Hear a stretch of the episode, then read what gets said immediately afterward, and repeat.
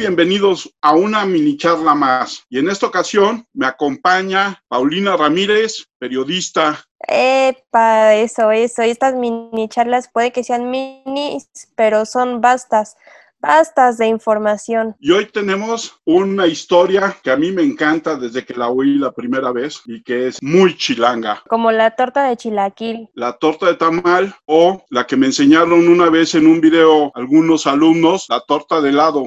¿Cuál? ah con helado. O la quesadilla sin queso. No vamos a entrar en esa discusión. No, ya, ya, basta, basta. Mejor hay que hablar de una más chilanga. Vamos de la historia que usted me propuso. Estamos en la década de los 20, 1926. Así es. La revolución todavía no termina. De hecho, la revolución no ha terminado, en teoría. Pero bueno, en aquella época estaba más cerca que hubiera finalizado el conflicto armado. La ambición, acomodarse en diferentes grupos de poder, todo esto hacía una sociedad muy extraña, aunada con las características muy mexicanas del machismo, de las ganas de impresionar a los demás. Y mientras el mundo entero estaba en un boom económico que se conoce como The Roaring Twenties, había mucho dinero, había terminado la Primera Guerra Mundial, se reactivaba la economía, todo el mundo bailaba, todo el mundo se drogaba, todo el mundo bebía, no llegaba la prohibición, el jazz estaba de moda en Estados Unidos, en México se hacían también grandes fiestas y grandes recepciones y muchas de estas se dice que más de 200 personajes fueron partícipes de estas, vamos a decirles todavía, reuniones, conocían a un personaje muy peculiar, a don Carlos Balmori. Así es. Don Carlos Balmori era un hombre bajito, de 1,45 dicen. Con bigotazo. Con bigotazo, siempre de Gabán, de origen español, compadre de don Porfirio, amigo del zar Nicolás, amigo de Tomás. Que todos querían conocer. Y además, eso, todo el mundo lo quería conocer porque tenía mucho dinero, muchísimo dinero. No, hombre, este, Slim lo quisiese conocer en estos momentos. Slim y Jeff Bezos y todos ellos lo quisieran conocer y ser parte de su círculo de amigos. Exacto, es, es una historia que la verdad no me la sabía, pero cuando la comencé a leer se me hizo muy, muy buena, o sea, porque al final de cuentas te deja una moraleja. Pero primero hay que contar más acerca de Carlos Balmori, porque era el señor de señores. También se traía a todas las chicas babeando por él, no, no porque fuera muy guapo realmente, sino por lo que cargaba en su billetera y también por su diamante tan famoso, porque también presumía de su diamante. Un diamante que traía en un fistol y que según él... De mucho dinero. y según él se lo había regalado el zar Nicolás y era el diamante más luminoso del mundo. Y lo más interesante también es que todos los políticos querían conocerlo, o sea, sea como fuera, y lo mejor es que la historia, había una historia que contaba quién era Carlos Balmori realmente, pero no contaban la verdad de Carlos Balmori. Exactamente, pero como dices, todo mundo lo quería conocer, todo mundo quería ser parte de su grupo y estaban dispuestos a hacer lo que él les pidiera, traicionar a su partido político, las chicas abandonar a sus esposos, a casarse con él, se besuqueaba con las esposas de aquellos que lo invitaban a su casa sin ningún pudor. Incluso hasta de ya estar prometido con las hijas de los señores con quienes hablaba, ¿no? Hasta ellos básicamente ponían a sus hijas como aquí en el festín de a buffet, entonces, bueno, pues cada quien, él sabía cómo hacerle para que todas las personas sacaran lo peor de ellas, ¿no? O mejor dicho, de comprarlas, porque quería demostrar que todos, que absolutamente todos tenían un precio. Eso decía alguna vez un político que no cayó en la tentación. Después, cuando se enteró de todo, esa misma noche que lo invitó a su casa y demás, dijo, qué bueno que el señor Carlos Malmori no puso el cheque un poquito más alto, porque entonces quién sabe qué hubiera pasado. Pues sí, es que, ay, no, son tantas las situaciones. Era un señor que básicamente te servía todo en bandeja de plata, pero lo que te servía era oro puro, quilates y kilos y kilos de quilates. No, y además, como podías caer en su gracia, podías caer de ella. Y entonces te retaba a duelo de muerte y muchos de sus anfitriones terminaban llorando pidiéndoles que les perdonara la vida. Era algo muy romántico lo que podíamos ver en ese entonces. Yo creo que era parte del espíritu de la época y era parte de la diversión pura porque una vez que caías en la trampa y empezabas a aceptar todo y a negar y a permitir, hay esta historia de que llegó una mansión en Coyoacán y como no se quiso bajar de su carro, que era el carro que le había prestado el general Obregón, cuando era presidente, atravesó el jardín de la casa en el Hudson del general con tal de no pisar los horribles jardines. Ah, hombre, hombre, es que cada quien ve horrible a su manera, ¿no? Cada quien ve del color con el cristal con el que miran. El mío es ámbar. y ahí el dueño no dijo nada, permitió pues que... no. Y luego que era don Carlos Balmori, no era cualquier persona. Así es. Y cuando se bajó del carro y vio la casa, le dijo, oiga, qué mal gusto, qué fea casa, que usted no conoce el mármol de Carrara. Y luego se quejó de la comida, se quejó de la esposa de su anfitrión, dijo que era horrenda y que le iba a mandar seis caballos cuando le presumió su cuadra de caballos árabes, porque esos jamelgos no servían para nada. No, pues no. Me los imagino.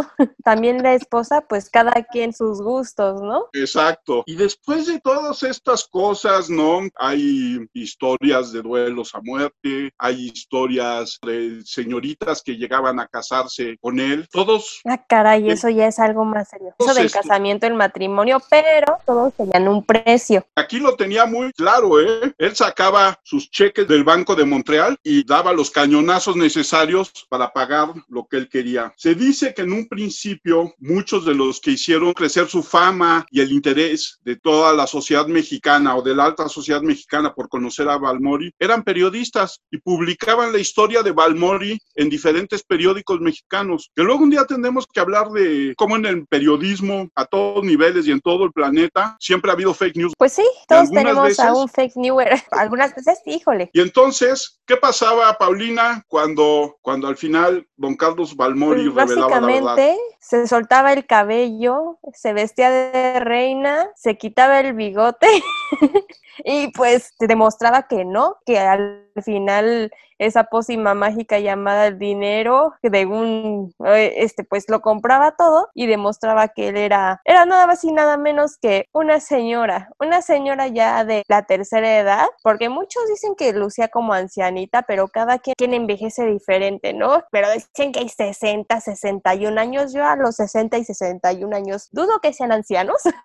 Pero así es, era una ancianita básicamente como la lo describen. De hecho, esta mujer que se llamaba Conchita Jurado, ayudada por todos aquellos a los que iba engañando. Sí, eso es, eso es una cosa muy sorprendente, cómo es que esas personas a las que había engañado antes, después se convertían en sus cómplices para que pudiese de ese modo, pues, engañar a su futura víctima. Y les salía perfecto. Sí, tan perfecto que en más de una ocasión el burlado, que en el grupo se conocía como puerquitos, y estas andanzas se llamaban las balmoradas, en una ocasión un militar los amenazó de muerte y entonces tuvieron que suspender por una temporada las bromas y en otra ocasión, al planear la broma, llegaron dos policías que terminaron peleándose entre ellos, uno saca una pistola, le dispara al otro y cae muerto. Y entonces Conchita Jurado y su secretario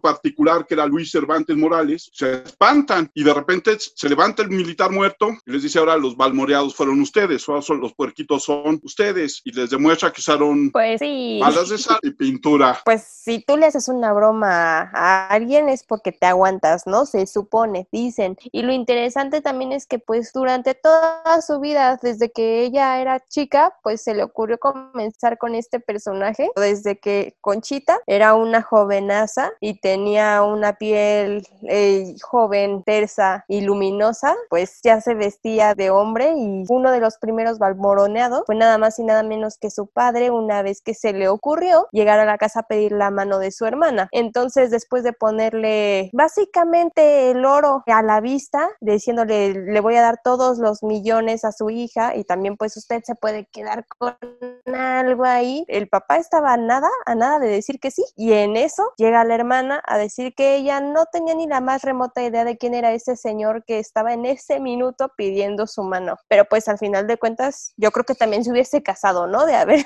de haber sabido todo lo que ofrecía, pero al final pues no era la hija, entonces no se pudo, pero pues sabemos que desde esos entonces a Conchita le gustaba hacer de las suyas. Incluso se cuenta otra anécdota donde a la que engañó fue a su mamá, ella vestida de mujer indígena con un niño que era un muñeco y convence a la mamá de llevarla a la iglesia para bautizar al niño y le pide al cura que lo bautice, pero con dos condiciones, una que el niño no sea católico y otra que no le ponga agua bendita. Y fue cuando la descubrieron. pues sí, era el mismísimo diablo, la conchita.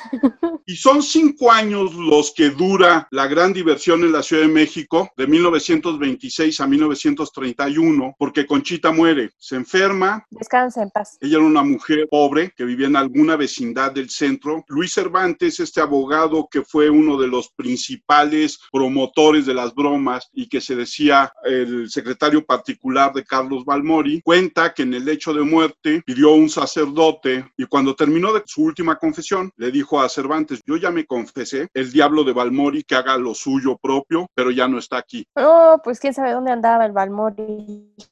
Ahora, Balmori todavía tuvo una víctima o un puerquito en la década de los 60. Ya no me la sé, cuéntemela, cuéntemela. Hay un gran escritor que muchos conocemos porque fue el autor de un libro que es referencia sobre la manera de hablar de los mexicanos que se llama Picardía Mexicana. Este autor, que se llama Armando Jiménez, fue contactado por Luis Cervantes cuando ya era grande para que escribiera las memorias de Carlos Balmori y le dice que le va a pagar con un terreno que es suyo. Jiménez, conociendo la historia de Cervantes y de Carlos Balmori, empieza a investigar dónde está el terreno, quiénes son los vecinos, si es cierto, y todo concuerda. El terreno es legítimo eh, al parecer, los vecinos conocen a Cervantes y entonces Jiménez dice, sí, yo escribo las memorias de Balmori. Y justo cuando va a firmar el contrato, le dicen, te balmoreamos. Ay, tenía que ser. y al final, quien termina escribiendo las memorias de Carlos Balmori es el mismo Cervantes, se publican creo que en 1969 y son muy difíciles de encontrar. Incluso los tomos que encuentras de repente en Mercado Libre o en estos lugares de subasta, se venden a muy buen precio para hacer un libro muy sencillo con una historia que la mayoría de los mexicanos y deberíamos decir muy centralistamente y la mayoría de los chilangos no conocemos, que es la historia de Carlos Balmori, Diagonal, Conchita Jurado. Pues sí, una historia que realmente creo que todos deberían conocer. Que sí, en los libros de historia yo creo que ameritaba tenerla, junto a Benito Juárez. en los libros o poner a Benito Juárez balmoreado. También esa puede ser por Porfirio Díaz, una cosita así, ¿no? Creo que ahí fue al revés, ¿eh? El balmoreado fue Porfirio Díaz. Pudiese ser también, pudiese ser, pero hay historias que no conocemos. Eso es cierto. Pero fíjate, hablando de balmoreadas y de este tipo de cosas, cuando los franceses apresan a Porfirio Díaz en Puebla después de la batalla del 5 de mayo, lo hacen firmar una renuncia al ejército mexicano. Y lo que cuenta Porfirio Díaz en su memoria es que la firmó con jugo de limón y entonces desapareció. Ah, caray. Entonces, hablando de balmoreadas, Porfirio Díaz también se las... Se las vio. No, se las jugaba a otros. Sí, sí, sí, también. Y Conchita Jurado está enterrada en el Panteón de Dolores y su tumba, su lápida, está llena de mosaicos que cuentan las historias de Carlos Balmori. Nada más que hoy irse a meter al Panteón de Dolores es muy peligroso. Hombre, sí, a cualquiera yo creo. Entonces, ¿qué te pareció esta historia, Paulina? A mí me encantó, se convirtió en una de mis historias favoritas también. Quise aprender más y más, entonces al rato sí, ya me voy a hacer una Balmori no sé cómo se puede decir. La fan de Conchita, acá, una Conchita Lover. Y pues a ver, porque sí está muy interesante y creo que nos muestra al final la realidad de las cosas, ¿no? Que lo que puede suceder. O sea, que no sabes realmente con quién estás lidiando. Por un lado, con quién estás lidiando y por otro lado, es uno de los mejores ejemplos de desnudar la condición humana, ¿no? Exacto, o sea, sí nos muestra que la verdad Conchita tenía pues un fin que era demostrar que realmente el ser humano puede terminar siendo persuadido por muchas cosas, ¿no? O sea, que no siempre la palabra o las creencias de uno o que uno se pueda decir muy honesto o muy recto o algo así, puede ser comprado, ¿no? Aunque también pues él lo hacía políticos, no, ni que fueran tan leales, ¿no? O sea, tampoco. Sabemos cómo son. Sembraba en tierra fértil entre militares de después de la revolución, políticos, diputados, y que lo ayudaban a construir todos estos escenarios de mansiones en Coyoacán. Y a mí una de las cosas que más me sorprende es es la historia de que los periodistas lo promovieran dentro de los diarios nacionales. Sí, exacto. Y aparte, cuando llegaba, llegaba con guardaespaldas, ¿no? Y por eso es que impactaba tanto, que pues uno sabía realmente de su historia gracias a que pensaba que era verídico, súper verídico por verlo en el periódico. Y todas estas grandes películas y historias de estafas que vemos en el cine o en la televisión se quedan pequeñitas con la historia verdadera de esta maravillosa mujer y toda la bola de compinches que tuvo a su lado, ¿no? Exacto. De hecho, no sabemos si ahorita tengamos alguna conchita jurado y pues ni sepamos. ¿Quién sabe si soy yo, si es usted, profe? No, no sabemos. O sea, caras vemos, COVID positivo, no sabemos. Pero hoy es más difícil. Ella decía, por ejemplo, yo servía en la Legión extranjera. puede ser, por las redes sociales. Soy española, por las redes sociales, por la inmediatez en la que puedes investigar cosas. Si alguien hoy dijera... Sí, si eres un buen investigador, yo creo que sí. Bueno, es que sí, ya todo es muy fácil. O muy difícil, porque armar un personaje como Carlos Balmori hoy en día no es tan fácil. No estoy diciendo que no se pueda, pero implica todavía un teatro mucho más grande. Eso es cierto. Vamos, no sé, creo que deberíamos de aplicarla en la próxima vez. Eh, si conoce algún mm, Josefino Ortiz, puede que sea yo. Escuchan las noticias, que no se le haga raro a...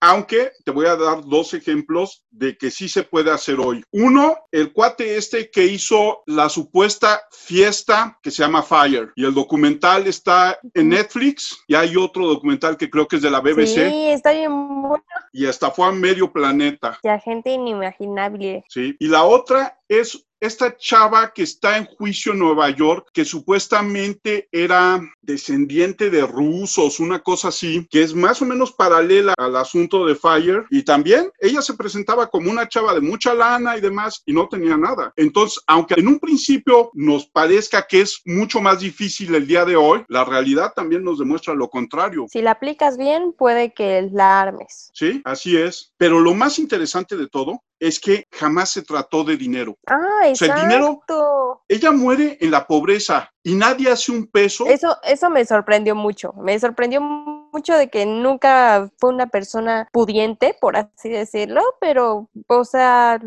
se codeaba con la crema innata del país. Y a mí lo que me gusta mucho de la historia es que todo, absolutamente todo fue por diversión. No sé si sea una diversión, pero diversión sí. Había ahí algunos cantadas de tiros y así, entonces no sé si qué tan sano fuese, pero era muy divertido, era muy divertido. Emocionante. Mucho. Mucha adrenalina. Bastante. Le gustaban las emociones fuertes. Sí, sin duda. Y eso me reivindica el personaje, a diferencia de los que hablábamos de la actualidad en que no había ambición. Pues estuvo increíble la historia, la voy a seguir leyendo, evidentemente está súper bomba, chuletaza. A mí me encantó y sí, es una historia que realmente ahorita se la acabo de contar a mi mamá también, ¿no? Y me decía que no tenía ni idea, pero pone muy en claro que también pues las mujeres pueden ser capaces de muchas cosas, incluso en esos tiempos, ¿no? Cuando todavía era más increíble el asunto.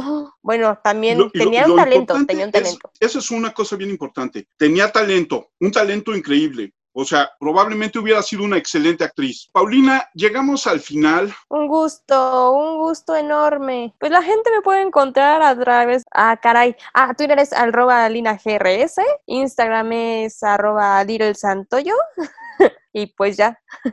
Yo soy Armando Enríquez, a mí me encuentran... ¿Dónde lo encontramos? Ah, es lo que iba a decir. A mí me encuentra en arroba cernícalo en Twitter.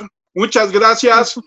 Pronto tendremos otra mini charla y gracias, muchas gracias por la respuesta que hemos tenido. Hartas gracias.